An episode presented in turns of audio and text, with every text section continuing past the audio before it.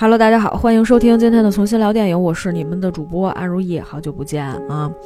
呃，上一期节目我们聊到了这个《鬼谈星期二》啊，做了两期，嗯，这个好像还挺受欢迎的啊。我看有一些平台上面点赞人数还比较多啊。这个大家喜欢什么样的节目呢？哎，多跟我们这个做互动啊。我们就是要求这个数据是吧？好看，点赞是吧？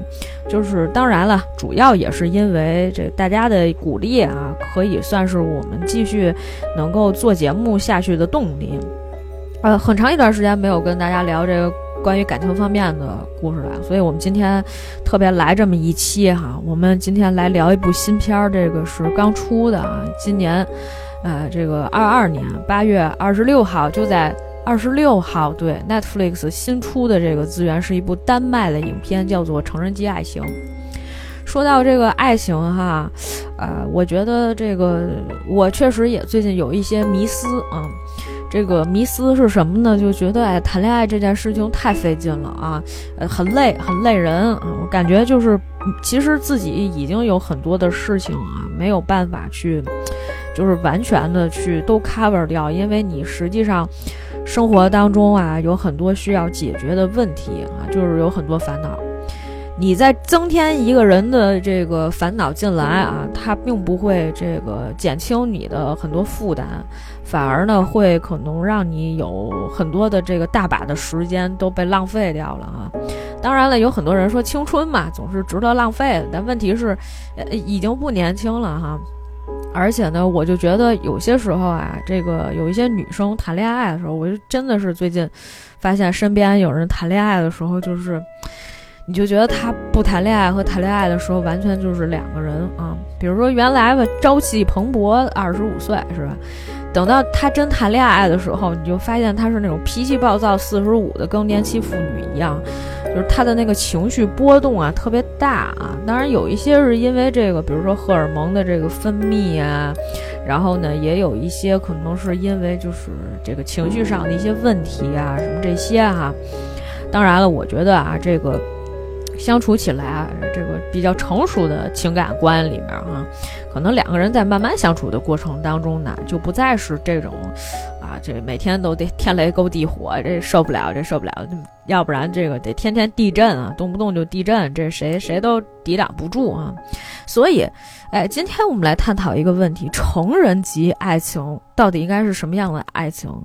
我们今天首先先这个。也不算是防杠啊，首先要给大家先打一个预防针。我们今天讲到的并不是一个榜样级的这么一个模式化的一个代表，而真正呢是要讲的是一个。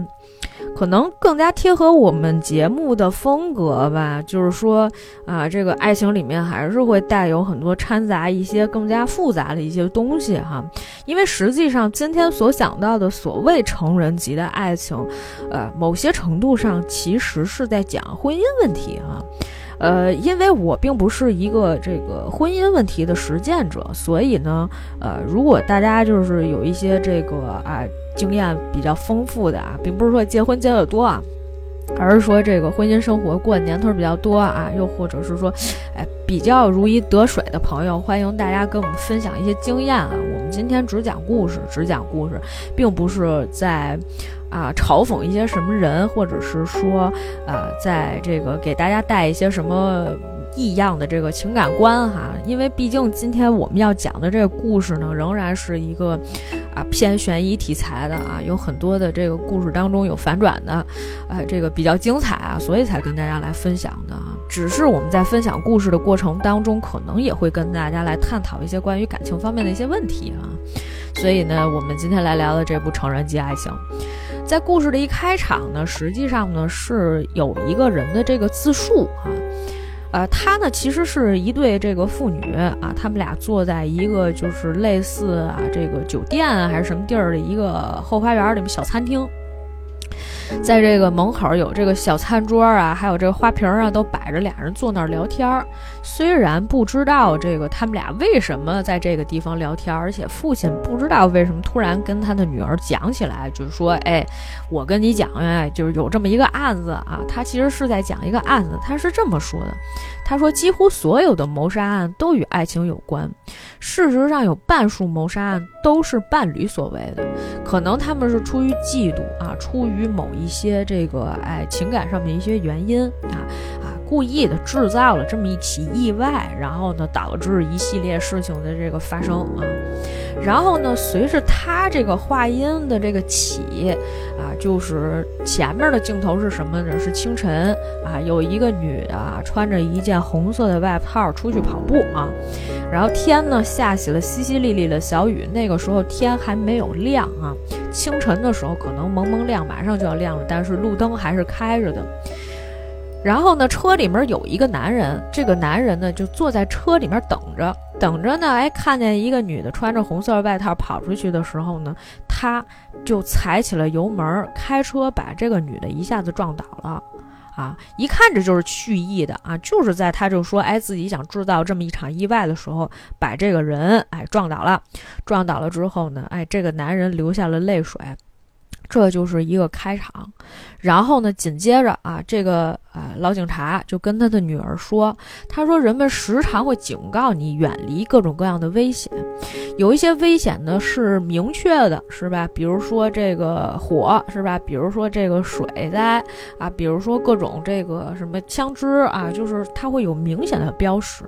但实际上，爱情也带着危险的这个标记，只是说你很多时候你是不经意的，你不太清楚。”你不了解啊，是这样的，他是以这样的一个形式来带的这么一个故事的开头，然后呢，这个女孩就说说，哎，爸爸，那你说说看，你说说看，就是这两口子到底出了什么问题？你为什么一直觉得说这个男的呢就是嫌疑人？这就是故事的开始，这是一个引子，所以我们呢现在就来介绍一下这个戏里面当中的两个非常重要的主人公，啊，这个。家里面的丈夫叫做克里陈啊，我们呢在这里面就管他叫做这个阿陈啊。然后呢，他呢有一个老婆，他这个老婆呢是一个原来是一个小提琴家啊，这个呃叫做黎欧诺拉啊。我们在这里呢管他叫小黎啊。虽然其实小黎呢看上去这两口子应该也都差不多四十了，因为孩子嘛都已经。哎，就快成年了，可能十六到十八岁这个样子哈。这个两口子呢，先介绍一下啊。这个阿晨是一个工程师啊，他呢跟他的一个合伙人叫做 Peter，两个人合办了一个建筑的工作室，然后就接一些这个啊施工的一些活儿啊，搭一些建筑啊，这么一些活儿啊。然后呢，这个日子过得还算不错。这个小黎呢，原来是一个音乐家啊，曾经也是小有名气，在各种的这个小提琴的比赛上面啊，拿了不少的奖。但是呢，因为当年他们家的这个儿子约翰呢。得了一场病啊，这个生病生的挺严重的，必须得有人呢留在家里面照顾孩子。于是乎呢，哎，这两口子呢最后就决定说，那总得有一个人牺牲一下自己的事业，怎么办呢？哎，这小黎呢就下岗了啊，小黎呢就放弃了自己的事业啊，在家呢专心照顾孩子。这个好在呢，现在这个儿子病病情呢已经有了不小的这个好转啊，刚刚已经是恢复的还不错，虽然需要主管，但是呢已经是一个就是成年的。那种快成年的那种男孩的样子了哈，而且呢，也在学校里面跟同学什么互动的都还挺好的，也开始上学了，哎，一切呢都看上去还是一个比较乐观的，而且是一个良性进展的这么一个家庭的状态啊。但是呢，这个事情呢，就是开始就是说，他说咱们先回到这个事发三天前，是吧？就是这个呃女的被撞这三天前。在凌晨的三点五十五分，他说：“这个阿晨呢，收到了一条短信，短信他有提示音啊，噔噔哎一声。回头呢，这小黎呢，这两口子就被这个短信声音吵醒了。小黎就问他啊，说这是什么呀？哎，这个阿晨也不看手机，阿晨就说：哎，工作上面的事儿。小黎肯定不信啊，小黎就说：凌晨四点给你发短信。”哎，这个阿晨呢就觉得，哎呀，都跟你说了是吧？就是这个 Peter 啊，就是他的这个啊朋友啊，就是这个合伙人啊，有点事儿找我啊，但是我也不想看了哈，咱们接着睡觉。但是小黎呢就不依不饶，他就说那行啊，那我就拿过来我看看呗。哎呀，这个但是呢，阿晨就是不让他看，哎，来回抢，哎。结果呢，这小黎当时就问了他一句话，他说：“你是不是有外遇了呀？”这阿晨呢也不正面回答他的问题。直接就跟他说：“他说啊，其实这个夫妻之间啊，需要互相信任，是吧？哎，这个咱说话声音也别太大了。然后约翰还在隔壁睡觉，回头把他吵醒了，是吧？我就跟你说，就是 Peter，什么事儿呢？哎，Peter 最近啊，可能哎搞了一个小女孩，是吧？搞了跟一个女孩可能发生了一些这个情感关系，但是呢，哎，这个哎这女孩呢，可能交往了别人。”他心里面特别不痛快，然后那女孩呢就说跟他这个，他就跟他老婆说你呀也认识，所以呢就这事儿不想让你知道啊，就是我答应了 Peter 要保密，是吧？嗯，女的说那反正这个 Peter 跟谁搞恋情这事儿跟我没有关系，那你拿来给我看看呗，反正我当做当做不知道。哎，可是阿晨呢还是死活不想让他看手机，于是乎两个人在争抢的过程当中呢，阿晨拿下来这手机，啪一下就。就给扔他们家墙上，就给摔碎。哎呀，这个事儿呢，哎，就这么结束了啊。第二天一早，是吧？小小黎啊，跑完了步啊，回到了家里面，哎，还跟丈夫道歉，就说：“哎呀，这个，哎，昨天这个把你手机弄坏了，误会你啊，真不好意思。说这样吧，我把你手机呢拿去修。”阿晨不同意，阿晨的意思就是说：“嗨，没关系。”他说：“反正这手机也坏了，我就换个新的就完了。这手机我就扔了就行了。”但是呢，小黎依依不舍。这个时候呢，哎，儿子正好要上学了啊，他们得开车去送，那就没办法呀。小黎就说：“这样吧，我开车去送你吧。”啊，依依不舍，留下了她的这个丈夫阿晨的手机就走了。然后呢，结果这个儿子呢，还在这个路上就问，他说：“妈妈，你今天怎么了？有点这个心不在焉呢？”哎，小黎也没说啥，就说：“哎呀，这个没什么事儿啊。”儿子问他说：“哎，那我能路上接一下玛玛莎吗？说是我一同学，女同学。哎呀，两个人关系挺好的，感觉青梅竹马。然后呢，紧接着呢，就是这个阿晨呢，就去了他们的这个建筑工地啊。他不是跟这个 Peter 合伙开了一个建筑工作室吗？在给人家搭房子啊。这地儿呢，正好在新建一个学校。”来了以后呢，他们就有那种工人一看，哎呦，阿陈陈工您来了啊，是吧？跟他打了个招呼，他就问了人家一句话，说：“知你雅来上班了吗？”啊，对方就说：“哎，来来了。”然后这个时候呢，正好 Peter 也看他说：“哎呀，这个阿晨你来了，说跟你说个事儿哈。”他说：“税务局要查税。”哎，阿晨这个时候就有点紧张，然后呢，这个。Peter 就跟他说说，哎，没事儿，没事儿啊，你你不用担心，就是正常的这种查税啊，应该不会有什么问题，你一定要相信我。这阿琛就说行吧，可以吧。然后呢，就抬头一看，哎，看见草地丛中，哎，一点红，是吧？就是看见了这个芝尼亚，两个人互相相视一笑。芝尼亚呢，看上去是一个哎三十多岁啊，这个。呃，比较性感吧，应该说就是就皮肤偏黝黑一点，但是呢就长得很大气啊，而且呢这个呃风圆玉润的这么一个姑娘啊，然后呢他就上楼，哎上楼呢跟这个芝尼亚情不自禁的这个亲吻起来啊，是吧？然后呢，咱们就知道了，这其实呢这个芝尼亚呢就是小三啊，我们呢就在这里面就叫她小三就行了啊，你也知道是谁啊，就分得很清楚。然后呢，这个芝尼亚呢，小三就跟他说：“他说，哎，这个我跟他就跟阿晨讲，他说我凌晨四点呀被小鸟吵醒了，给你发了信息。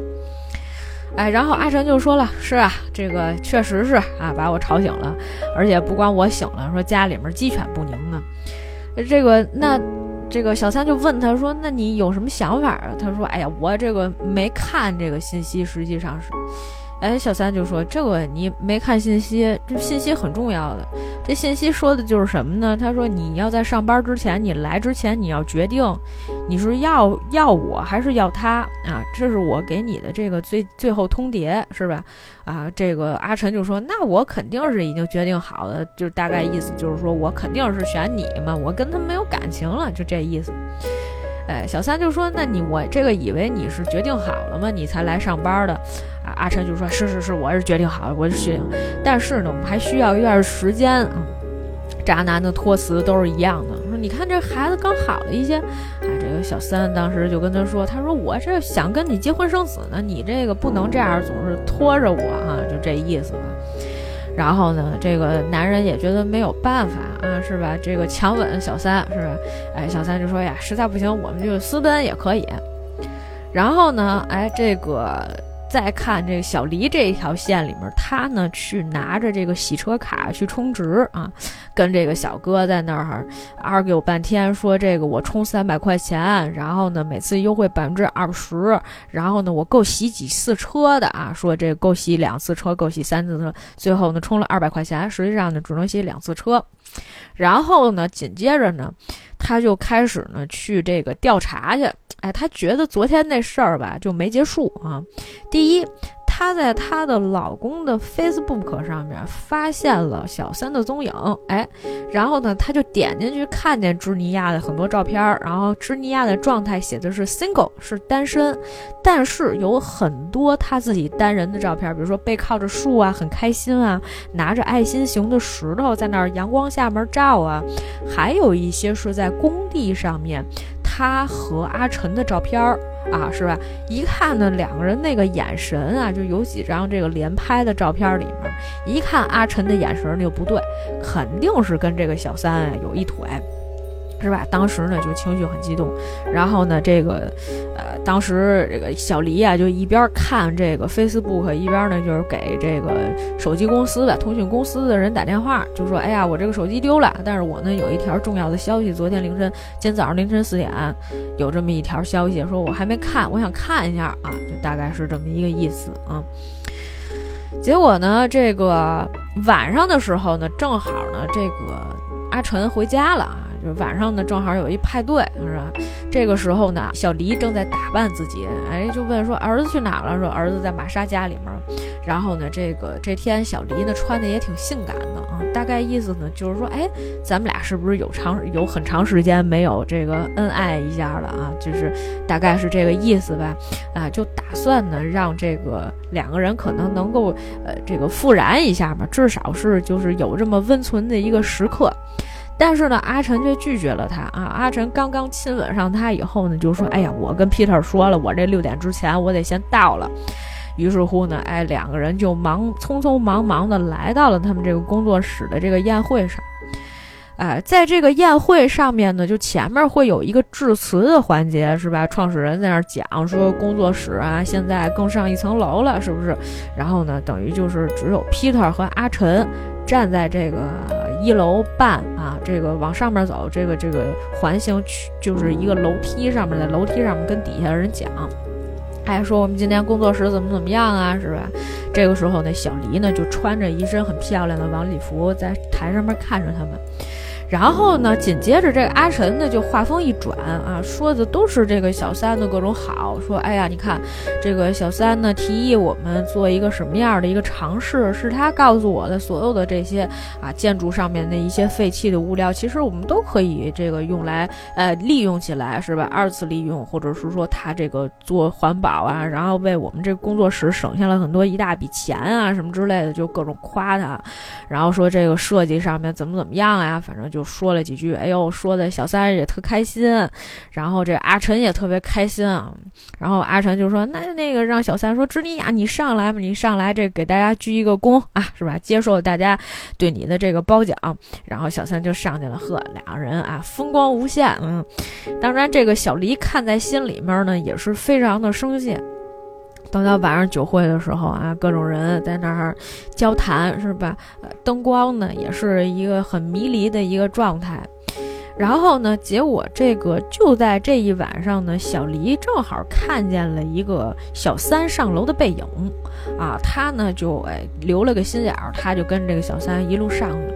上去之后呢，二层因为都是那种办公室啊，它就是那种半透明的，你看不太清楚，你能。知道说小三啊，在一个办公室里面跟另外一个男的在那儿亲热啊，能看见影子，看不见人。这妻子呢，小黎呢也很聪明，她呢就把她高跟鞋脱了，安安静静的走到了这个办公室的门口，然后一下子心就凉了。因为他当场看到的就是小三跟阿晨啊在一起亲热的这个画面，而且呢是这个两个人是什么呢？就是这个，啊，小三是是在正面趴在这个呃桌子前面的，然后呢，这个就是等于是在背后式的嘛。这个她老公也是一个正面的一个姿势，但是呢，就是她老公呢，这个阿晨呢，全程都是闭着眼享受的一个状态啊。只有这个小三睁开了眼睛，哎，他发现哦，原来这个正室这个妻子过来看见了，是吧？就很挑衅啊，就是一脸很享受的表情，冲着这个小黎笑。哎呀，小黎就特别生气，但是呢，他并没有当场戳穿这两个人。啊，晚上呢，开车回家的路上，阿晨一直在问小黎说：“哎呀，你今天这个状态怎么那么不好呀？”说一直不说话。他说：“啊，没事儿，我累。”第二天早晨啊。当这个阿晨跟他的这个邻居啊，他们这个住的这个地方啊，就是有这个小树林，环境都不错。然后呢，附近有一个湖啊，他们在这湖里面准备要这个钓鱼，要举行一个宴会。然后呢，在这个湖中间啊，要点上一圈这个萤火，就是露营嘛，要点上萤火，就是庆祝一下。哎，这外外国人都挺有仪式感的哈。然后呢，这个时候阿晨呢就突然聊起来，因为他这个邻居啊，曾经啊也是离过婚的男人啊，这个自己离婚了以后，觉得自己自由了，他就问起这个男的，就说：“哎，那你当时怎么跟你那个前妻提的离婚这个事儿啊？肯定是想取经吧？”结果呢，他这个邻居上来问的第一句话也是问阿晨说：“你是不是有外遇了？”阿晨说：“没有，没有，没有。我猜说，我就是觉得，哎呀，这个日子可能过不下去了，就这意思啊。当时他这个邻居呢，也是个男的哈。这个邻居就跟他说：‘他说你得让女人明白一件事儿。’他说：‘没有未来的感情呢，就是需要早日摆脱，是吧？虽然这个事情很难开口。’”但是呢，我觉得你得赶紧说，说的越早越好，是吧？呃，然后呢，这个他说你得让这个对方啊，让这个女性明白一件事情啊，她可能离开我以后呢，她可能会过得更好。所以呢，这个阿晨就下意识的问了他邻居一句，说：“那你那个前妻现在在干嘛呢？”这邻居就说：“嗨，他现在应该是继续深造了啊，这日子过得还挺不错的啊，就是这意思。”所以呢，哎，阿晨呢就下定了决心，既然是啊这个同这个邻居鼓励他了嘛，是吧？这事儿呢也不能再拖了，是吧？小三那边也催了，压力挺大的。回家呢就跟这个阿离提出说离婚啊。离婚的理由是什么呢？说自己呀这些年呢工作变化太大了，是吧？哎，不能够适应啊，压力很大，是吧？这个需要做一些调整，需要思考一些问题，是吧？咱们两个人呢，这个这么多年也是聚少离多，然后呢，这个步调都不在一块儿了，反正就是那些官话啊，大家都懂。因为实际上就是，如果你有被分手的经历啊，这个大部分人啊，有一些人啊。在被他们的男朋友分手的时候啊，对对方提的理由都是什么什么？哎，你看我这个是吧，事业有成啊，我这个每天都很忙，然后我顾不上你，我这那么多事儿呢，是吧？每天，哎呀，这个咱们呢也是渐行渐远，是吧？这个小黎也不傻，小黎上来问他说：“你有外遇了吧？”阿晨不愿意承认呀，阿晨就说：“哎，这不是重点，重点是什么呢？这段婚姻已经走到了尽头了。”但是呢，小黎还是锲而不舍。那就是说，你没有外遇，是不是？啊，这个阿晨就说：“那我没有，是吧？”哎呀，当这个女人听到男人终于还是说谎了之后呢，你就不得不去拆穿他。所以这个时候，小黎就继续跟他说：“他说我呀，昨天看见你在 Peter 办公室了。”这个时候呢，阿晨的这个，呃，脑子里面嗡的一下子，你知道吗？人家开始道歉，因为其实说实话，你被人抓住把柄了，之前你不知道，人家都看见了啊，就开始道歉，然后就说我呀不是这个故意的哈。然后呢，结果这个小黎呢也是不依不饶，他就说你看看你是吧，带着妻子去派对，然后呢还要搞情妇是吧？就问他说，哎。你们在一起多久了？多长时间？啊，这个阿晨呢也没说出口来，他就说：“哎呀，其实我不想不想伤害你，是吧？”这个时候，小黎已经完全无法信任这个男人了，而且呢，其实之前呀，其实我们不知道有没有说到这一点啊。实际上那个阿晨跟 Peter 呢，在他们的这个工作室啊挣过这么一笔钱，但这个钱呢，就是在商业上面有这种欺诈的行为，所以呢，当时这个小黎就说什么？他说：“你即便现在是私奔了，是吧？你这个做出来了这些商业欺诈的这些行为，是吧？我也是要负责的啊，也是会被连累到的。”是吧？当时呢，阿晨也很不服，说：“对吧？我挣这么多钱，还不是因为当时是为了不惜一切去救儿子，啊，是吧？”然后呢，这个阿离的意思就是说。我没让你去做这种欺诈行为，是吧？然后呢，这个我为了目标是什么？让你救儿子，当初可以贷款呀，对吧？他说那怎么可能呢？咱们俩人就一 一个人出去赚钱，是吧？那除非就是说你也去赚钱，对吧？但是你去赚钱，谁来照照顾儿子呀？这女的说这。这不是咱们商量好的吗？啊，咱们应该携手共度难关呀！现在什么情况？现在哦，孩子慢慢恢复了啊，你这个经济地位也都提升了，是吧？你现在就要甩了我？当时阿晨也很不服呀，阿晨说。那你可以去当老师啊，你可以教人拉小提琴，你怎么不能带呀？然后这个阿离就说：“阿离说，我这么多年都没怎么练过小提琴了，我现在连当代课老师的资格都没有，我放弃了一切。那你呢？你现在满心愧疚去搞外遇。”所以呢，既然我们不是经济利益共同体，你想跟我离婚，那好，那我就得去警察那儿去告发你去，是吧？你有这个商业上面欺诈行为，我不知情啊，我现在知情了，我就得去举报你，我告你，你去坐牢去，是吧？然后那个他就说，因为我不能承担，就是说你跟我离离婚以后，我这个负担是什么样？他说，你知道金他老婆吗？实际上就是他们家那邻居，知道他老婆现在在干嘛吗？在超市里面打。工，哎，就并不是像他邻居说的那样，说，哎呀，你看他在外面深造呢，是吧？还挺好的，就是说离了婚之后啊，生活挺幸福的。这男的都，呃，这个第一吧，就是嘴里面这个他这个邻居哈，咱也不说所有的男的啊，咱不是一网子都都打死啊。就是说，哎，你看这个，第一，他这个邻居呢撒了谎。实际上呢，他离婚了之后呢，他可能比如说，他有能力，他去赚钱，他曾经也一直养家，是吧？后来离婚了之后，把老婆甩了。那糟糠之妻现在在干嘛呢？啊，他说的是在深造，实际上呢，对方是在超市里面打工。这那最对于小黎来说，这样一个小提琴家，是吧？曾经的，呃，也算是一个音乐家呢。现在说沦落到要是说真去超市里面打工。那他肯定是干不了。他说我已经牺牲这么多了，他说我绝对不会善罢甘休的。阿晨也急了，阿晨说：“那我当初为了救孩子，我捐了造造血干细胞呀，是吧？我有可能会全身瘫痪呀。”然后小黎说的什么？小黎说。你那个就是在床上躺两个小时而已，我是一直陪着孩子长大了。你现在发财了，我就成了你的这个同谋了。哎，这个阿晨也觉得，就是俩人越说越生气嘛。阿晨说：“你这样吧，你现在不就是要钱吗？”小黎说：“我不是要钱啊，我现在是要你兑现当时的承诺。当时我们就承诺好了，是吧？你我还有这个。”约翰，咱们三个人呢要一直在一起。那你现在既然背叛了我们的这个呃承诺，那你就要付出代价，是吧？你看看你这个坐完牢，比如说你坐牢坐了五年之后，小三还会不会要你，是吧？然后呢，结果这个两个人反正就吵了一架吧。第二天早晨。哎，这个阿晨呢有点心虚了，他就赶紧的去跟这个他这合伙人 Peter 聊，他说：“这样吧，咱们就跟那个啊税务那边就说，我们现在发现了一错误，咱们及时上报，是吧？看看咱们能不能偿还。” Peter 说：“这怎么偿还呀？是吧？咱们当年就是压低了汇率赚钱，不是打家劫舍。问题是你这钱还给谁呀？是吧？”他说：“那咱们能弥补吗？”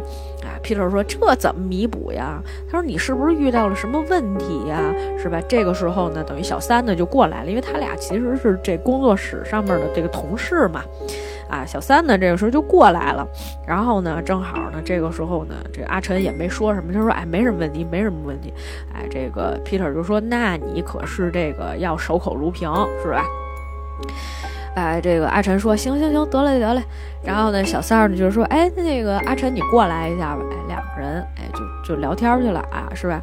呃，这个小三儿就跟他说：“你跟你媳妇儿聊的怎么样？”他说：“哎，我告诉他了要结束了，我要跟你在一起了，是吧？”然后这个时候小三儿说什么呢？他说：“哎，那个阿晨啊，你得帮我一忙。说我妈呀，跟她那男朋友啊，晚上来城里面一趟，说哎想见见你，是吧？你呢就陪着我去见一下不就得了嘛，是吧？然后他就说：哎，也行，也可以哈。然后呢，这个紧接着呢，就下一场戏还是这个阿晨跟他的邻居又开始聊天了，就说：哎，你是不是遇到什么问题了呀？”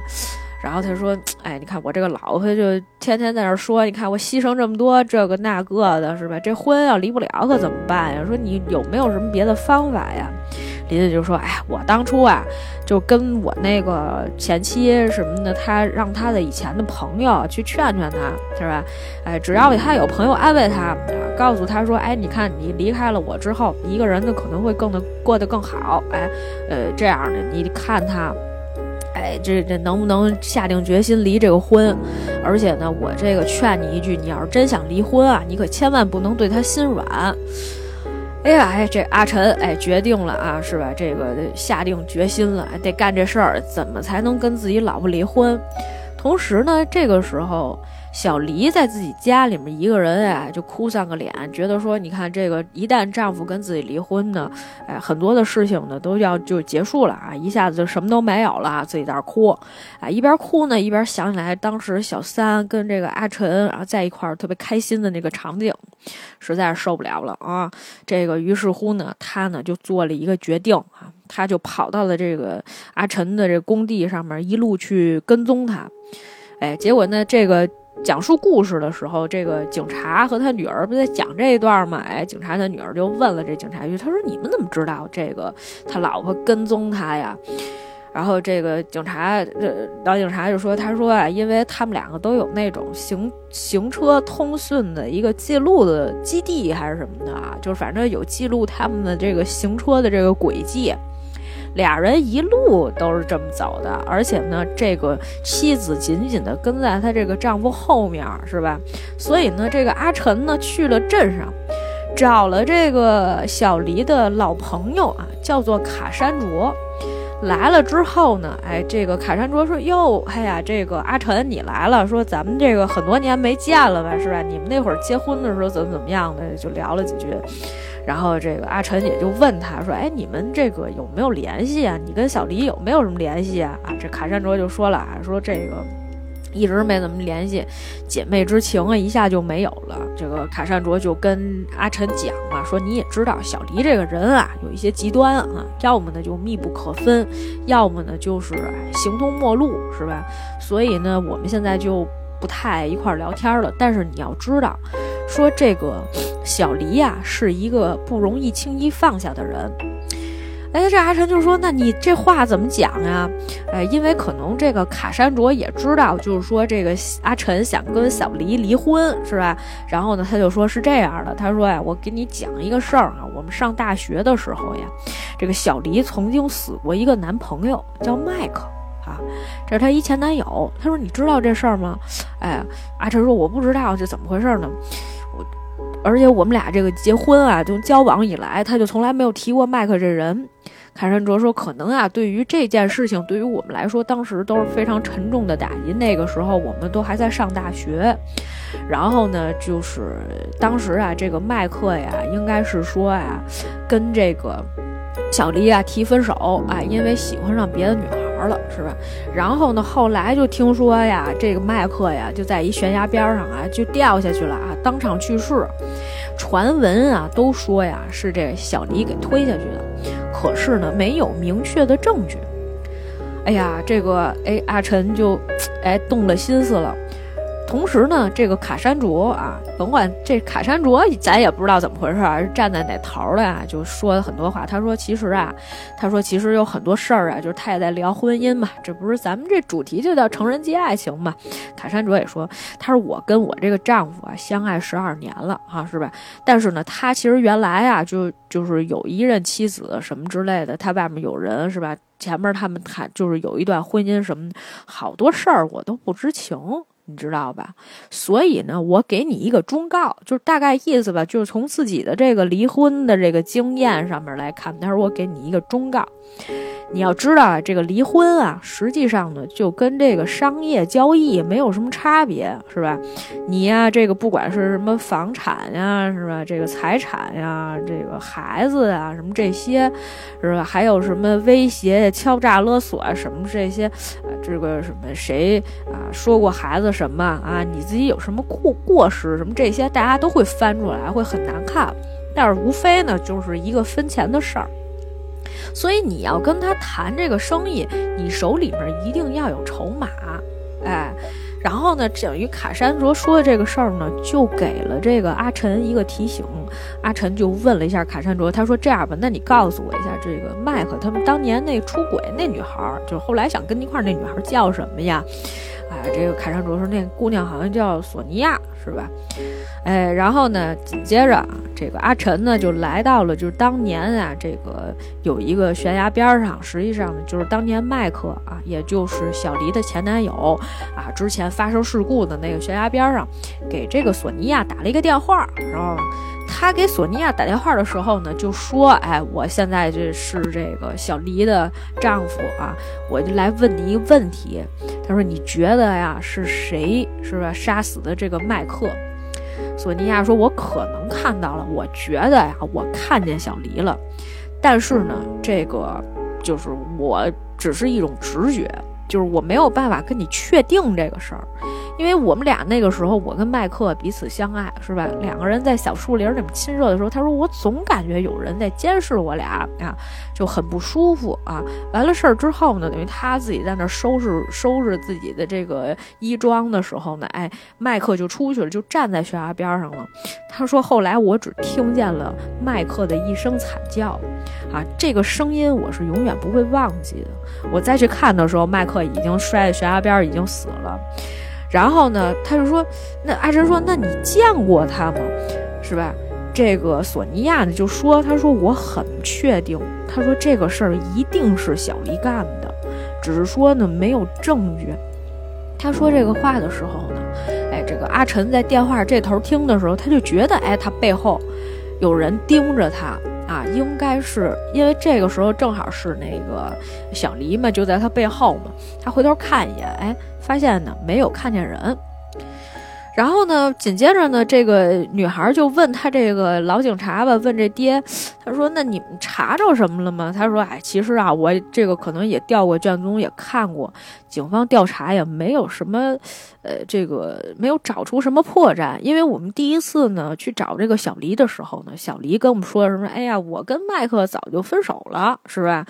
然后呢，这个而且呢，就是他也有不在场的证据。他那个老师呢，就说，哎，他一直在练这个小提琴，是吧？然后呢，这个第一次我们问索尼娅的时候呢，索尼娅说，就是哎，我看见这个小黎了，是吧？我隐隐约约看见他，肯定是他干的。你等第二次再问他，你确定吗？啊，这索尼娅就说，哎呀，我不确定是不是真的看见他了。所以呢，这事儿呢，哎，就作罢了。等于呢，就这麦克呢，死的也很意外，也很离奇。但是最后呢，也没有找着真正的凶手。哎，紧接着呢，哎，这一段对话结束了。反正他大概就知道了，就是这么一情况嘛，是吧？哎，只是没有证据，但是呢，差不多啊估计啊，就是这女的干的。哎，想办法呗。然后紧接着，他呢就去这个跟那个小三阿晨就去跟小三他那个这个呃母亲还有男朋友见面了。这个时候呢，正好呢，这个小黎呢也去看。看见了啊！回家之后呢，哎，他就这个两个人呢又发生了另外一次争吵啊。就是当时啊，其实这个小黎已经下定决心了，心说你不是要跟小三吗？啊，小黎就说你呀，现在就收拾东西走啊，你就别在这家待着了啊。然后呢，结果这阿晨就说，那我得保证我走可以啊，那你得不要告发我呀。然后呢，结果他俩就吵了一架。最后这阿晨呢就说：“那对吧？我得让他知道我有什么筹码呀，是吧？我我今天去找你老朋友卡山卓了啊。他说这个麦克爱上别人之后想离开你，然后麦克呢就突然之间死了啊。传闻说是你杀的，是吧？这就是我的证据，是吧？你这个不允许任何人离开你。”小黎听这个，哎，对吧？很淡定。他说：“你是不是疯了呀？”阿晨说：“我没有啊。”他说：“你这种情况吧，他说你需要帮助，你得找人谈谈。”阿离就心说：“这男的真是他妈废物，我看着都觉得，哎呀，这个男的太笨了。你想想，他当年警察都没查出你来，你拿着这个所谓没有筹码，这不算筹码，除非你有证据，对吧？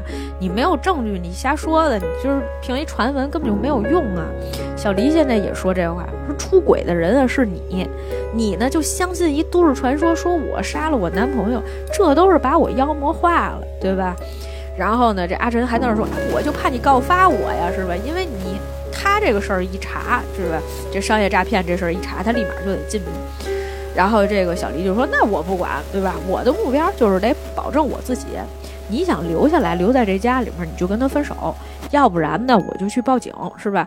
你以为我是在乎你吗？是吧？我现在得保全自己，是吧？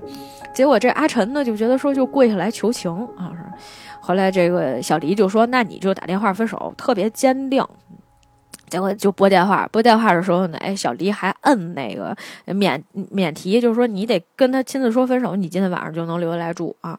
结果呢，没想到这个小三呢接下来电话挺热情的，说：“哎呦，阿晨，你给我打电话了，说那个我妈特别喜欢你，你有什么事儿啊？”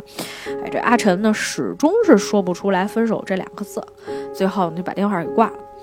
挂了之后呢，这个当时呢，就后来这个小黎呢一生气啊，就把这个给推出家门了，哎，就一直就是推他脸是吧？把包扔出去，然后把他整个推出门去，把扔了一个车钥匙给他，就说我要跟你换车是吧？现在就说这宾利和这个房子还有这孩子都是我的，你现在什么没有？你给我滚！你没有资格跟我谈，知道吧？至于说我告不告发你，没有任何用啊。所以呢，他就说现在呢，等于这个警察老警察就跟他的这个女儿在这分析，现在这个男的就什么都没有了。你知道，有的时候吧，这个人吧，就在这种极度的这种嫉妒的这种情况下，哈，他就能做出来很多的事儿。他女儿就说：“你说，如果要是冲动犯罪，就是他一时之间他去干这个事儿的时候，他显得太智慧了。”然后呢，这个老警察就说他可以保持冷静，这是一种生存机制。他这个憎恨呢，就代表了他的这个动力。所以呢，紧接着按照警察的推理，首先这个阿晨先回到了自己的办公室，留下了手机，就说明他手机痕迹不在这儿嘛。然后得让他的保洁的人员看见他，给他制造了一个不在场的证明。紧接着他就开了车，是吧？开车看见他老婆是吧？哎，差不多就这时间出来跑步，然后呢穿个红色衣服，啪一下就给撞过去了，狠着心撞过去了。撞回去的时候呢，他已经撞出去之后呢，这个他老婆这个腿就只只在后面，就是看见一双腿，然后呢在那奄奄一息，这人还没死，刚还尖叫了一声，是吧？紧接着他就觉得说，那我得狠下心来，得把他杀了呀！啊，回去又撵了一下。就把车又倒回去，又碾了一下，这人呢就彻底没了。没了之后呢，他再把车开回公司，让清洁工再看见自己在那儿复印东西，是吧？然后呢，对方就在那儿说说，哎，你还在这儿呢？说，哎，我这加班加到很晚。之后呢，才回的家。回家了之后呢，哎，正好还碰见了儿子约翰。啊，约翰还问他说，爸爸怎么怎么着啊，什么之类的。说你看见妈妈了吗？他就一下子想起来，刚才他压完人，然后那人嗷喽一嗓子叫那声音，他吓一跳，他话都没说。儿子就问他说：“爸，你怎么了？”哎，他说：“没事，我太累了。”说：“你先去休息吧，什么之类的，反正看着不老对的。”赶紧的喝口酒压压惊，是吧？这个时候呢，他突然发现小黎跑步回来了。说，哎呀，我今天跑了二十公里，是吧？平常我都跑十几公里，今天都跑了二十公里。然后呢，看了一眼阿晨在这屋子里，说：“他说你怎么在这儿啊？”阿晨呢，其实在看见小黎的那一瞬间，他这个酒杯已经掉地上了。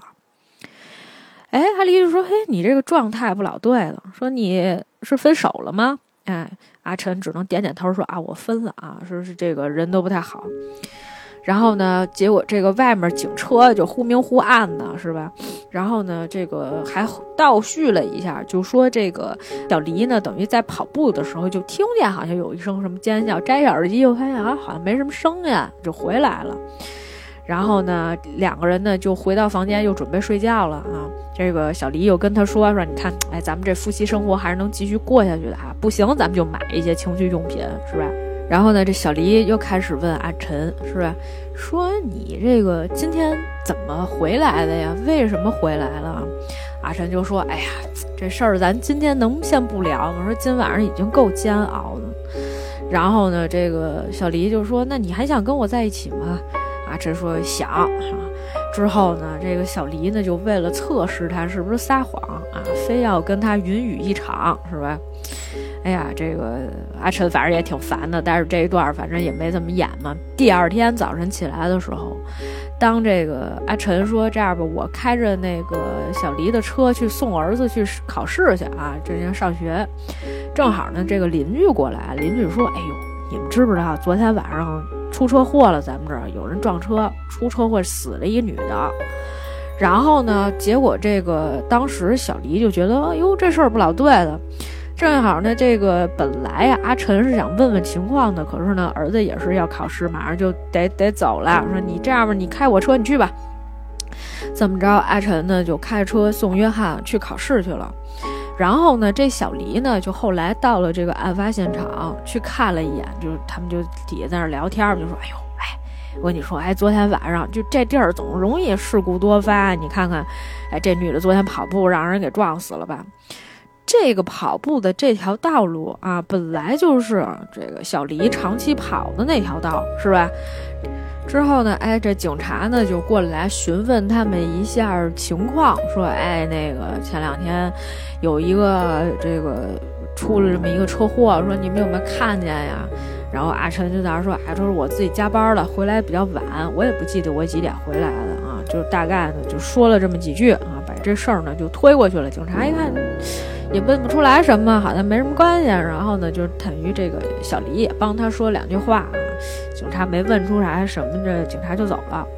其实啊，在这个警察询问的过程当中啊，当时呢，这阿晨呢就收到一条短信，收到两条吧，都是这个小三过来问他说：“哎，你能不能接一下电话啊？”后来又跟他说：“哎呀，算了，既然你要是这样的话，你就感觉咱俩就分手吧，是吧？咱们这感情也破裂了，没什么可说的了。”小黎呢是觉得阿晨的这个反应呢有一点点奇怪，所以呢他当时就问阿晨说：“你这个怎么回事？你有点慌呀？”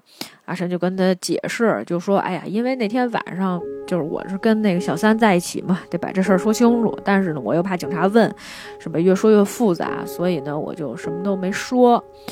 然后呢，他就觉得这事儿呢搞得就挺大的啊。”自己呢，就是于心不安，因为警察已经来查来了，他反正觉得这事儿早晚要东窗事发，会被人知道的，所以呢，他就去了这个交通局啊，应该是一地儿吧，警署，然后要去自首的。人家接待那警察说：“你看我这正接电话，正忙着，你先等一会儿吧，你有什么事儿一会儿再说。”他呢就坐在那儿，坐在那儿之后呢，他收着一条他儿子给他发的短信。哎，就说爸爸今天这个派对什么的，昨天那派对特别成功啊，是吧？世界级派派对，说爸，谢谢你的一切，啊！看完这条短信呢，就很感慨，就觉得说，你看我为了我的儿子，是吧？然后紧接着呢，看这个电视里面有一条新闻，新闻说呢是有一个肇事者啊，这肇事者呢，就是说应该开的是一辆白色的厢车，把这个女的给撞了。而且呢是罗马尼亚的牌照啊，国外的牌照，司机呢很有可能已经逃往境外了啊！一听这个，感觉哎，警察还没有怀疑到我是吧？而且呢，他们就觉得说，哎，这个罪犯已经逃之夭夭了，那跟我没什么关系啊，是吧？警察也没接待我，我还不如自己回家了，就回家了。但是呢，哎，这个根据老警察的推断呢，他说这事儿啊，小黎知道了。小黎怎么知道的呢？小黎那天去找他的这个洗车卡，咱们前面不是说过了吗？小黎有一天拿着他这洗车卡说：“我充二百块钱是吧，就能洗两次。”等他拿着他这洗车卡再想去洗车的时候，人家店员小哥跟他说：“你这两次用完了。”他说：“不可能，我就用了一次，你给我查查吧。”哎，小小哥一查，他说：“你看你这个十五号，哎，什么什么时间用过一次？十七号晚上十点多的时候，你又洗过一次。”洗车时间很接近啊，就是两天之后又洗了，这事儿他不知道，对吧？那天呢，这男的开的谁的车呢？开的他的车，因为他们俩不是换过车了吗？对吧？就是那天，是吧？然后呢，结果这个阿晨不知道呀。阿晨回家的时候呢，哎，呃，这个小黎坐在那儿就不老对，他说：“咱俩上楼聊两句吧。”啊，上楼聊。嗯，这个阿晨一过来是吧，就跟那个小黎，小黎就跟他说，他说你是想杀了我是吧？对吧？你这这这很明显是吧？我上这个平常跑步的那条道，再加上这个就开这个车是吧？死的这个人，说明这人呢等于是这个啊阿晨撞死的啊。然后呢，本来想杀的人是小黎，没有想到呢，哎，就是有人做了替死鬼。正好这个时候呢，约翰过来，约翰说：“哎，走吧，咱们出门了什么之类的。”啊，阿晨就说：“你儿子，你也等会儿，你下楼等等啊，我跟你妈谈点事儿。”哎，约翰就说：“你们俩谈什么事儿啊？啊，没事儿，没事儿，没事儿，你先下去，你先下去吧。你看啊，就咱们小的时候也有这种情况，就是爸妈正在那儿聊天呢，聊到一半说：‘哎，那个你小孩先别听了，你先出去吧。’现在回想一下，是不是有点害怕？哈，是？亲爹想杀亲妈的故事啊？哎，反正就是挺有点后怕的，带着孩子视角有点后怕。”然后呢，这个阿成就说：“那你听我解释啊，是吧？”过去想抱他老婆，小黎说：“你别过来啊，我得打电话报警，这太吓人了，是吧？你这个蓄意谋杀呀，我这没法跟你同床共枕了，怎么行呀？”情绪很激动。然后这个时候，小黎呢拿起来电话就拨这个报警了。结果呢，这个阿晨呢眼疾手快，把这个手机给抢过来了。本来人打电话打到一半的，都报完了住址是吧？我是谁谁谁是吧？名字都报完了，就打算说这举报这事儿呢。阿晨接过来电话说，他说这个，哎，这我这个妻子啊，跟你们打电话是因为我呢是应该跟你们说一事儿，我想起来了，我好像看见过那个白色厢车，知道吧？那个，但是呢，我现在有点事儿，晚一点呢，我给你们打过去。然后他把这电话挂了。但这个时候呢，小黎已经跑出他们家房间了啊，已经跑到这个车里面去了啊，让这个呃阿晨赶紧把这个手机还给自己啊，开车呢就跑了是吧？就说我靠，我没法跟你一块儿了啊。紧接着呢，哎，这警察就来了，警察来敲门呢，哎，阿晨呢就有一种这事儿有点大了是吧？不知道怎么解决，就跟儿子说，哎，你好好待着啊，我很爱你，有什么事儿你都别出来，你在房间里面等我是吧？你妈先出去了啊。然后呢，他就跟警察说：“咱们在外边说吧。”哎，警察呢就又问了他两句，是吧？他说：“我看见了，是一个外国车，这车牌呢是这个二字开头，二字开头就是罗马尼亚的那个车的那个开头嘛，是吧？他不是顺着警方那个消息在那说嘛，他假装自己没听见呗。然后呢，警察就发现，哎，他这个证词有问题啊，是吧？就是两个警察走了之后，这老警察跟小警察。我觉着这事儿不老对劲的，你知道，他这个他俩这两口子，包括他今天跟我说这个话，感觉都不太能信。那咱们这样吧，就说这个，咱们再找找看吧。啊，这里面还有别的事儿啊。这个时候呢，这个当时这个呃小黎呢，就给阿晨发了一篇短信，说咱晚上在南哪个餐厅，咱们俩见面。哎，结果呢晚上呢，阿晨就去了赴约。他这个小黎，他这个妻子就跟他说：“他说你知道我为什么今天约你在这儿吗？啊，这个我这必须得说清楚了，是吧？咱们现在在一公共场合，我才能保证说我呢不会出任何问题。还有一点，他说我现在对你有一个要求，是吧？你这男的现在。”这这男的太废物了！这男的本来呢就是商业诈骗这事儿呢，就落女的手里面一把柄。你现在蓄意谋杀是吧？你杀了一个人，甭管是对吧？呃，这个意外你杀的是别人，你也是杀了一个人是吧？警察一查这事儿，你全都得露馅儿，你这什么都没做好是吧？虽然说，哎，这里面可能会有一些，比如说你有不在场的证据，你都做完了，你不要让别人看见你了，对吧？但是呢，这事儿说起来，如果要查这个车。也是不好交代的，因为他最后这个妻子其实拿到了那天他的这丈夫阿晨洗车的记录，他就知道这男的肯定是要杀他的。啊，这些记录一旦就是这录像一旦公布出来，那他就是有很大嫌疑的啊，这都不用说。所以呢，就相当于他落人家手里俩把柄，人家说什么就得是什么。他这妻子就说：“我现在对你有一个要求，我现在有生命危险，只要他还活着，那我就有生命危险。所以我对你的要求就是，你对我做的事儿，你对小三再做一遍。什么意思呢？就是说，你既然蓄意谋杀过我，那你就去谋杀了这个小三。只要这个小三死了，哎，咱俩。”就能一块儿过了，咱俩就是共犯，是吧？咱俩就能在一块儿了，命运捆绑在一起。阿晨说：“你疯了吧？你让我做这事儿是吧？”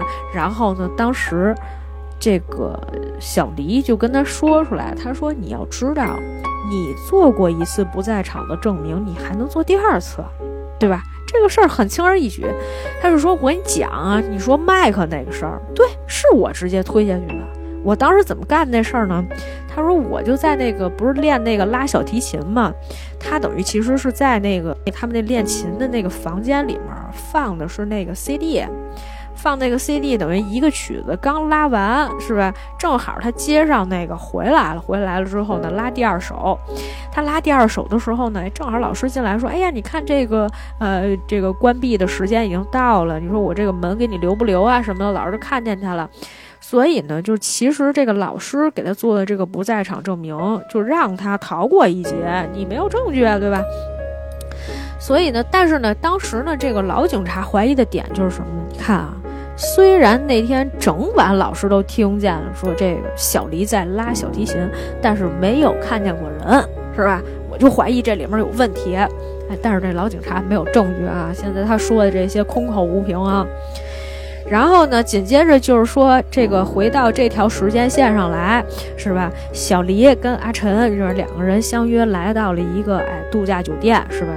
然后呢，他就是这个也跟这个服务员 check in 了，服务员把他们行李都放进了这个房间，两个人到了阳台，是吧？小黎这个时候哎，这手里筹码多嘛，是吧？就亲了这个阿晨一口，就跟他说：“你呀，一会儿趁着没人发现的时候离开。”对吧？反正你也做过一次了，你肯定是可以的。但是你要记得，你在杀这个小三之前，你一定要发一条消息，就弄得好像是闯空门一样。哎，不知道他人在哪儿了，就结束了。然后紧接着呢，等于是做的什么事儿呢？首先啊，是吧？两口子先泡了一会儿温泉，泡了温泉以后呢，这个男人就离开了。离开了之后呢，这个小黎就给这客服打电话，就说：“哎呀，我们现在想在这个呃要吃这个晚餐嘛，然后你给我送到房间里来，是吧？但是呢，我这个丈夫在浴室里面洗澡，这个。”啊什么啊？他说他要换餐，他要换一个餐，是吧？这个时候服务员就就是证据就是什么？哎，他老婆说他的那个换餐，反正就是相当于有一个间接的证人，是吧？那小黎这边肯定就说啊，那阿晨一直跟我在一起，是吧？我也跟服务员说了，他那会儿在洗澡，干嘛干嘛的，嗯。然后呢？同一时间，其实这个时候阿晨已经到了小三家了，是吧？小三就说：“你来干嘛？你给我滚，是吧？你什么电话也不接，信息也不回，什么都不说，是吧？你来干嘛？”然后呢，就是这阿晨就说：“哎，咱们聊聊。”哎，他就不想让这阿晨进来。结果呢，阿晨呢就把他们家这个玻璃给他打碎了，直接开开门进来了。进来之后，这小三就说：“哎，你还来干嘛？你个负心汉！”但是小三可能确实呢是想，就是还想好，是吧？还是爱他的，是吧？呃这个阿晨呢也说说：“哎呀，我还是爱你的，什么之类的。”然后呢，他呢就赶紧啊给小三发了一条短信，他就在小三面前发了一条短信。小三刚要看这个短信呢，他就过去亲他去了啊，就没让小三看。而且呢，两个人又开始是吧大战一场啊。这个时候呢，啊这边呢，这个小黎还在给阿晨做这个不在场的证明，哎，alibi 是吧？就开始给服务员说，哎，我要给你个小费。服务员给他们送餐过来，我要给你个小费。他说：“你等一会儿啊。”服务员说：“哎呀，没事儿。说那个，你要是实在没有呢，你就那意思就不给了，也没关系。”他说：“那不行，那不行。”他就过去了，过去他说：“我丈夫在洗澡，我问问他钱放哪儿了啊？是吧？”然后呢，他就就是因为他那个浴室的那个水，它是一直开着的，所以别人都会以为那里面有人在洗澡。然后呢，他就过去以后呢，放了一段阿晨的录音。阿晨的录音里面就说：“啊，我把那个钱放在裤子兜口袋里面了。”啊，然后他就说：“哦，行行行，我知道了啊，就这么着啊。”服务员等于相当于也听见他说话了，听见阿晨说话了，是吧？把钱拿走了，就是为了让人给他做这个不在场证明。但是呢，哎，没有想到，就是说阿晨呢跟这小三云雨一场之后呢，哎，并没有要杀了他。这小三呢就去上厕所了，在上厕所的时候呢，他发现小黎过来了，小黎一下子就把小三给杀了。其实阿哲还不知道呢，阿哲躺床上躺着呢，哎呦，跟这想呢，说这后面怎么办呀？什么这些那个的。后来发现，哎，怎么小三儿好像不在了呢？哎，听不见他说话。哎，站起来，开开这门，哎，看见他老婆小黎阴森的站在那儿，满身鲜血，是吧？然后就一看小三儿已经被捅死，躺在血泊里面。哎，小黎就说了：“我就知道啊，你下不了这狠手，是吧？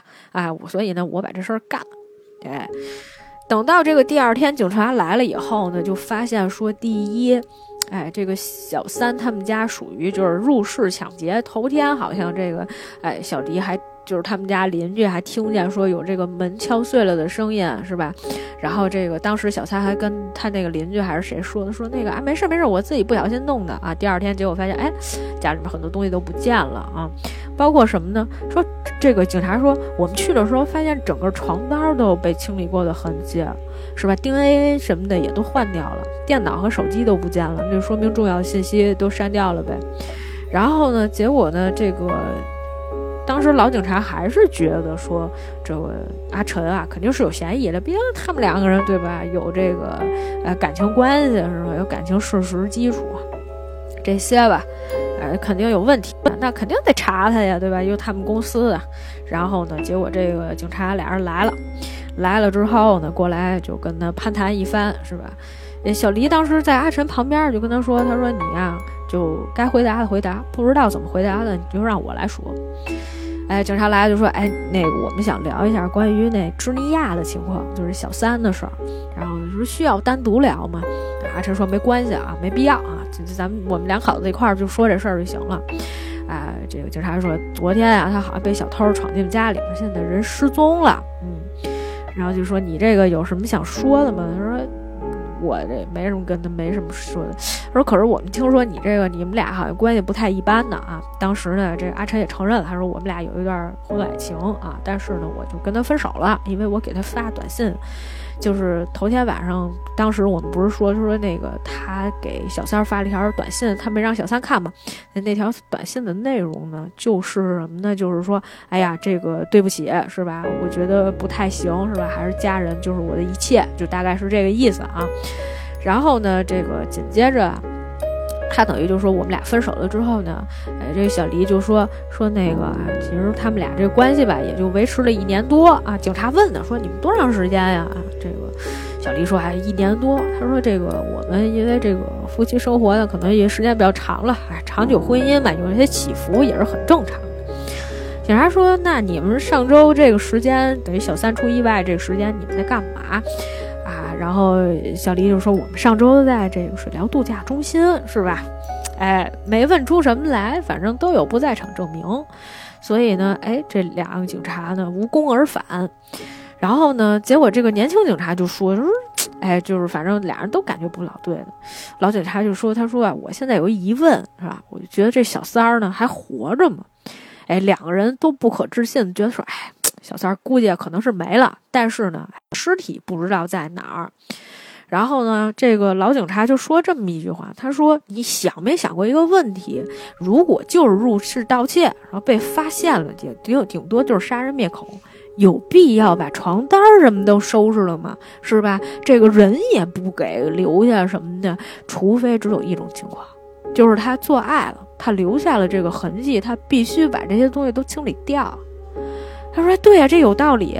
但问题现在尸体找不到，那这尸体在哪儿呢？”哎，警察说：“那没办法，咱们呢就可着这地儿是吧？你所有的这些就是出入口之类的东西，咱们都查。然后这附近什么树林什么之类的，带着猎犬去查。然后呢，结果呢，就是等于那天呢，正好是他们也还有一个什么 party，他们湖中央有一点的那个萤火的点，是吧？”然后呢，正好呢，这警察查着查着，也是带着狗到这小树林来了，是吧？就非常紧迫。这时候阿晨还想呢，说这个，呃，这个火赶紧点了吧，这尸体就肯定都在那里面。就是你不说，这观众也都能猜出来，大家都能猜出来。哎，两口子蓄意吧，把这尸体一毁掉就完了，对吧？就省事儿了。然后呢，结果这个当时这个。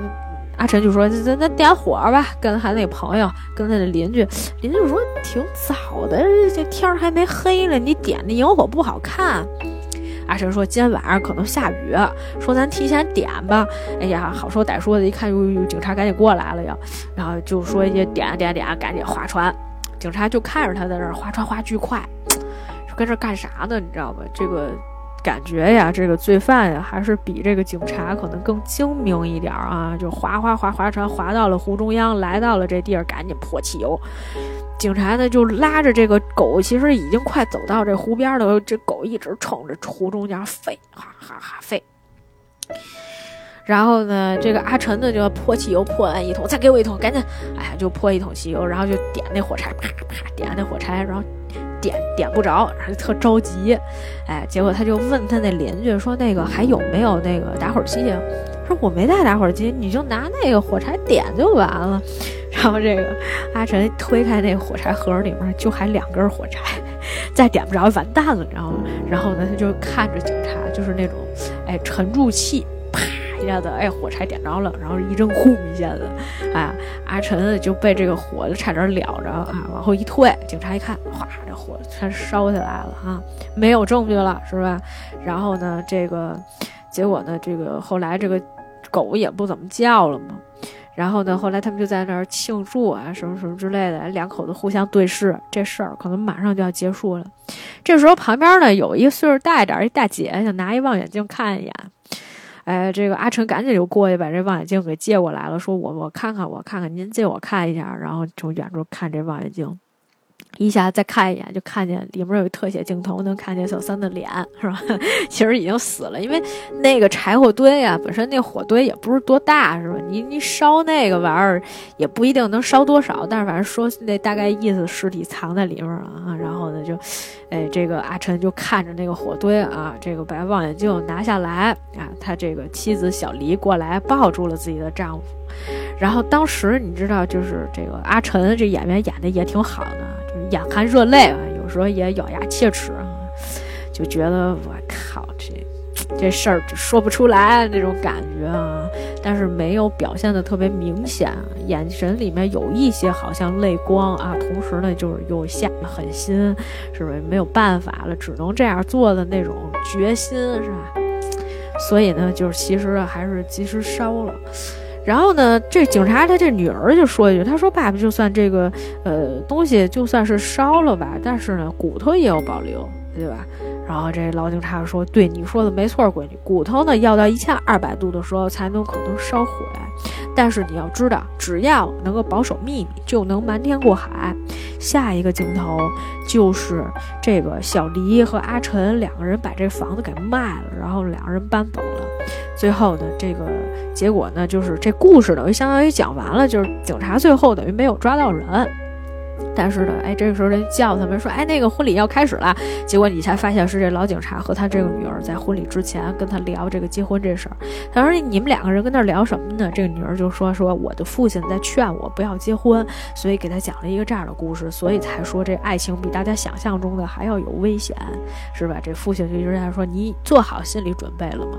他这女儿说我做好心理准备了。最后结尾就是一个湖底的一个镜头，说这个尸骨其实呢还在这个湖。中心还有一些锁呀什么之类的，其实都掉到了这个湖最底下了啊。然后呢，这故事呢其实就完整的这个结束。这中间其实有一些反转，它其实还是一个犯罪向的，它并不是一个这个推理向的。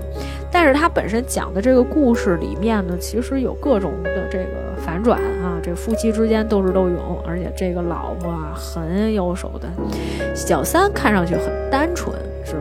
然后并没有那些什么乱七八糟的那些，也不能说不不算乱七八糟，就是这个看上去啊，并没有那么这个坏，是吧？反而呢是这个妻子啊，哎，应该是说这个。战斗经验比较丰富了，虽然从前吧也是一个小女孩，但是当时呢可能就是一个比较极致的这么一个女孩，所以呢，其实就是虽然啊这个作为家庭主妇很多年了，但是呢他还是有自己的一些野心和他自己的一些想法啊，为了实现自己的目的，还是可以有这个不择手段的途径和方法，以及这个脑子啊，这都是这个非常不能避免的一些东西。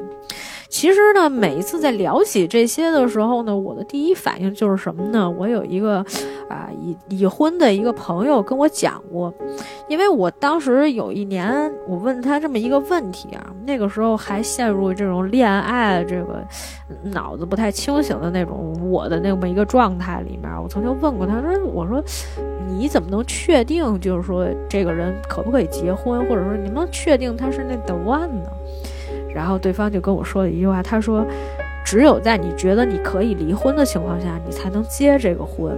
你不要说就是我孤注一掷了，你说我结完这个婚以后再也不能离婚了啊，离婚之后会失去一切，那不行。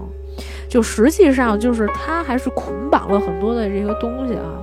我后来呢跟一些也结婚了的朋友印证这件事儿，就是说我结婚是不是也可以离婚？这样的话我才能结婚啊？对方都跟我说是这样的。哎，这跟我们想象当中的这个婚姻原来说，哎，我就是没有这个人不行，那个感觉不是一回事儿哈，还不是一回事儿。真的就是成熟了之后，你得到的就他们给你的信息都不一样。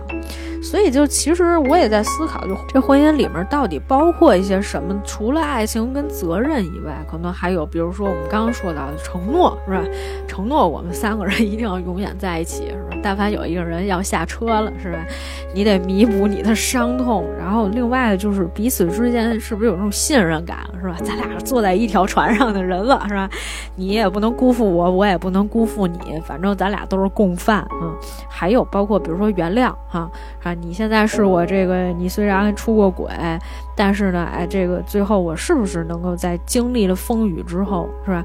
基于基于我们现在的一些经济基础和一些共同达到的一些共识，能不能再在一起？是不是能够原谅你啊？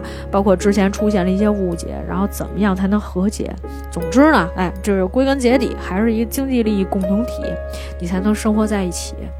这个片子呢，其实让我想到的还是挺多的啊，包括，呃，就是之前有一部法国片儿叫做《阿德尔曼夫妇》啊，有兴趣的朋友们可以去看一下啊。我们就不讲这一部了啊。其实呢，某种程度上呢，跟这个我们今天讲这部啊《成人即爱情》呢，有一些一致的一些地方啊。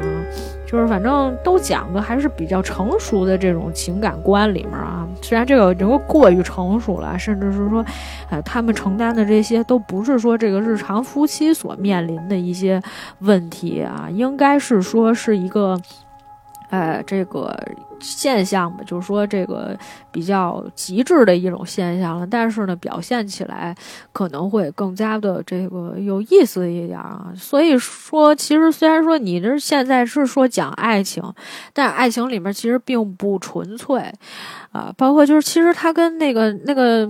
阿阿晨啊，和这个小三之间吧，我觉得情感上还相对纯粹一点。小三因为比较年轻嘛，就他对于情感的一些理解和他的这种观念，还是会觉得说，你看，咱们两个可以私奔啊，是吧？就是抛弃一切，我也要跟你在一起，我就是想跟你结婚生子，是吧？然后那个我去这个。啊，哪儿哪儿的时候，我这个都想跟你一起，让你去见我的妈妈和她的男朋友啊，就把你带入一段家庭关系里面。这些其实都是，哎，我觉得小三可能就是想去做的。毕竟他其实没有负担出什么成本，因为他交往的这个男人，从一开始他认识这个人的时候，这个人已经是一个成功男性了，就是他已经是一个。呃，我觉得就是从某种意义上来讲，比较成功的人士了。所以呢，他其实这女孩不需要负担什么呀。但是，其实对于妻子这个糟糠之妻来说，却不一定了。那因为他原来就是一直陪着这个男的，辛辛苦苦一路打拼过来，是吧？包括遇到了困难，然后共同承担这些，小三都不用。小三只是独享胜利果实嘛，对吧？因为他们其实处在的年龄阶段是不一样的。男人这个时候事业有成，是吧？啊，就是经济状况很稳定，也比较独立，和这个女的还在打拼的这个状态是不一样的。所以，就为什么有人觉得说，哦，那你嫁了人是吧？就是不是能够跨越阶级或者怎么样？这其实是一个，但是，哎，不得不说的是啊，这这里面这个男性角色实在是太废物了。就是看完的时候不禁由衷的感慨这么一句：这个男的怎么能这么废物？他要不是废物的话，就不可能被人家抓着这么多把柄啊。但是其实他也不是傻，他只是呢，就是在这个意乱情迷之间哈，一时冲动啊，犯下这个错误，就没想好。人家女的有很多时间在想，这男的需要处理问题太多了，公司里面是吧，一笔坏账是吧？还，有可能被人直接告上法庭，经济问题也有，然后情感问题是吧？情感关系也在这摆着，啊，这个家里面一个，然后这个公司一个，所以说这个同事之间地下情啊，就是大家一定要谨慎啊，一定要谨慎。我觉得不是说这搞不搞外遇的问题啊，就但凡你是这个跟。这个就是同事谈恋爱，其实它的风险程度都是很高的。哪怕你俩都是单身，但是呢，可能还是会出现一些问题，就是工作啊和这个私人之间吧，你就是得分开。除非说这个，嗯，你能够真的就是说能够解决好这个问题，或者你俩现在都稳定，那有一个人辞职跳槽去别的公司，这样的话，你这个才能把这个感情都慢慢的这个稳固下来哈。这个是我们前面说到的一些东西啊，然后包括今天就是推了这个阿德尔曼夫妇。除此之外呢，还给大家推荐另外一个剧集啊。这个剧集我觉得我已经跟大家讲过很多次了啊。就是这个福斯特医生啊，我当年是比较喜欢这一部电影，那个就是典型的说这个大婆斗小三的故事啊。今天我们讲的也是一大婆斗小三的故事啊，听起来还是有点爽的。虽然这里边感觉全员恶人啊，包括这个警察跟他这女儿：“你想好没有啊？你这个结婚跳入这个爱情的坟墓以后，很多事情可能都不是你自己能够决定的。”说的很清楚啊，这个女儿就说：“好的，爹地，我知道了，是吧？就是从此以后就变成了一个 tough 的女性啊，坚韧不拔的女性啊，才能够在婚姻当中立于不败之地啊。所谓的不败之地呢，就是说。”可能是你掌握了一些，就是家庭当中平衡这个婚姻关系的一些权利，更多的呢还是要保障说自己的这个权利不受到一些侵害啊。虽然我们还是在讲说这个呃戏里面表现的还是比较极致的啊，他只是为了去讲一个悬疑性的一个故事，甚至是说警察讲的这一段故事是不是真的是他的一个案件，那都不一定是吧？也许有他杜撰的一些成分哈。